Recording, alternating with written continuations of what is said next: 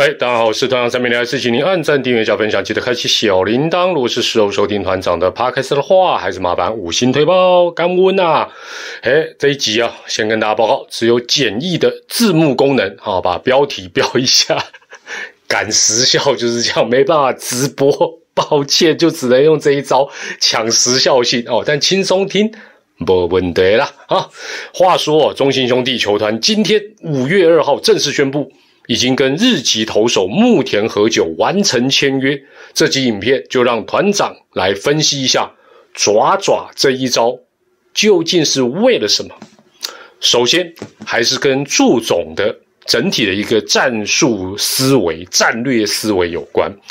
简单来讲啊，祝总就是比较走防守野球的路线，他倾向呢用好的投手加上好的手背，再加上小球战术。就可以不用吃大颗的橘子哈，不用吃大橘的情形下，用低比分来赢得胜利。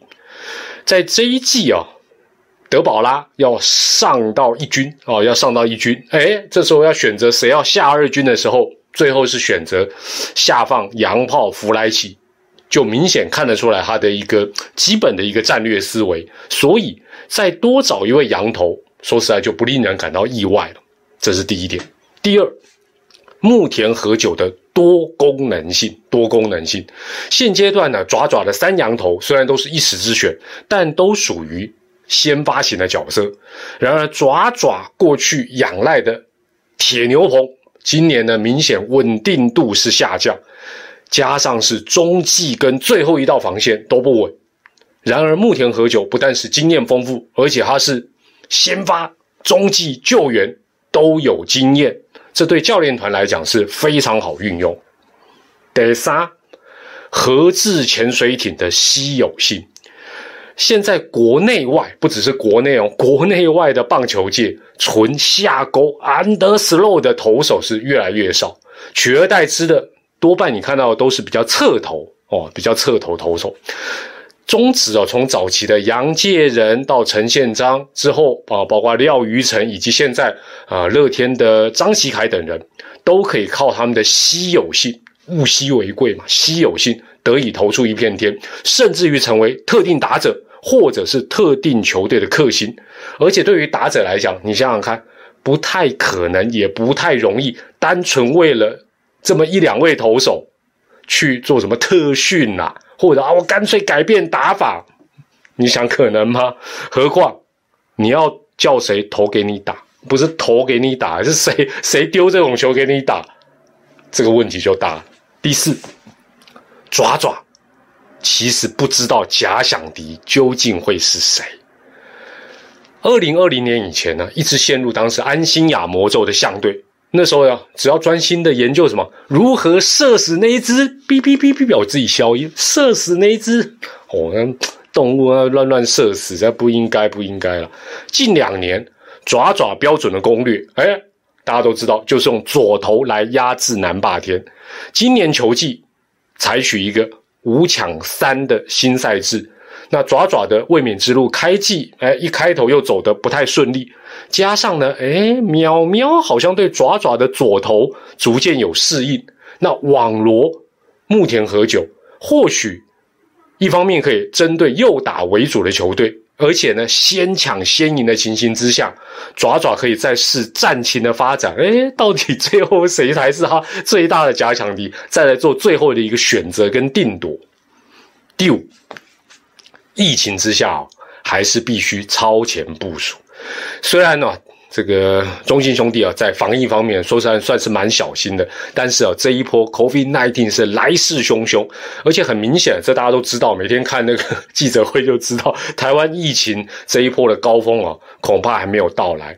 那杨将之于各队的战力又都是重中之重，那你能够先找一个可以信赖。不是说只先找个人，找一个可以信赖的洋将，就算备而不用，那备而不用代表什么？还代表现有的 OK 啊，你还是很顺利。备而不用，值不值得？值得啦。第六，爪爪用不到，也不让别队用。哎，这个道理大家都懂。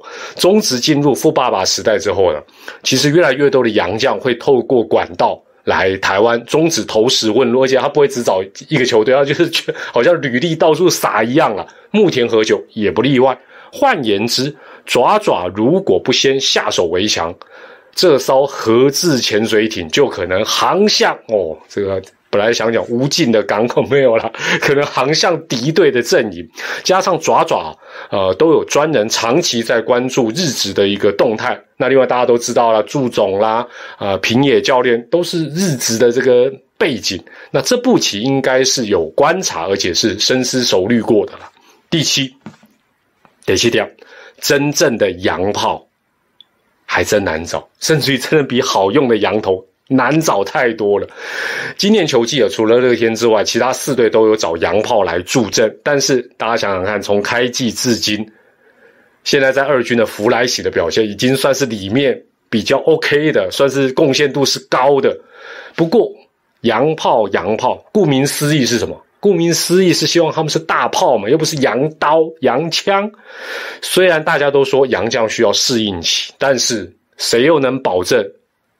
现在的这些任何一个人，包括弗莱奇，会成为下一个布雷、下一个坎沙诺、下一个路易士，谁能保证呢？其实哦，这种现象在日本职棒是更常出现哦。不管他薪水多高、资历多好，去就是打不到，这种实在很常见。所以呢，相比之下，弗莱喜当然是人如其名的讨喜。但是之后呢，如果说是他被割舍掉。我相信大家也理解，这是真的是爪爪球团的无奈之举至于木田喝酒的特色哦，就上述七点之外哈，木田喝酒的特色啦、优缺点，这个团长大概也略知一二了，再找时间跟大家来分析，因为还有时间嘛，等到到台湾能够亮相，都还要好几个礼拜以后的事情。那团长最后讲一个五四三，当做本集的结尾。偷偷告诉你，其实这件事情在团长出生那一年就已经有预言喽。这个是可是比印度神童阿南德还要神准。一九六九年哦，团长果然是老人。一九六九年，英国乐团鼎鼎大名的披头士发行了他们第十张专辑，专辑名称叫做什么？Yellow Submarine。黄色潜水艇 这首歌基本上很老，但是很像儿歌，所以大家都能朗朗上口。从头到尾就一直重复 Yellow Submarine, Yellow Submarine。台台湾人很多人翻唱，你们可以上网找来听听看。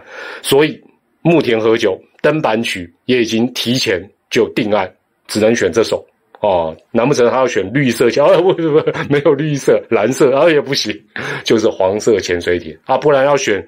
有雷伊，哎，怎么又在嘴有雷伊了？好了好了，这这个是开玩笑的，大家哦就练了。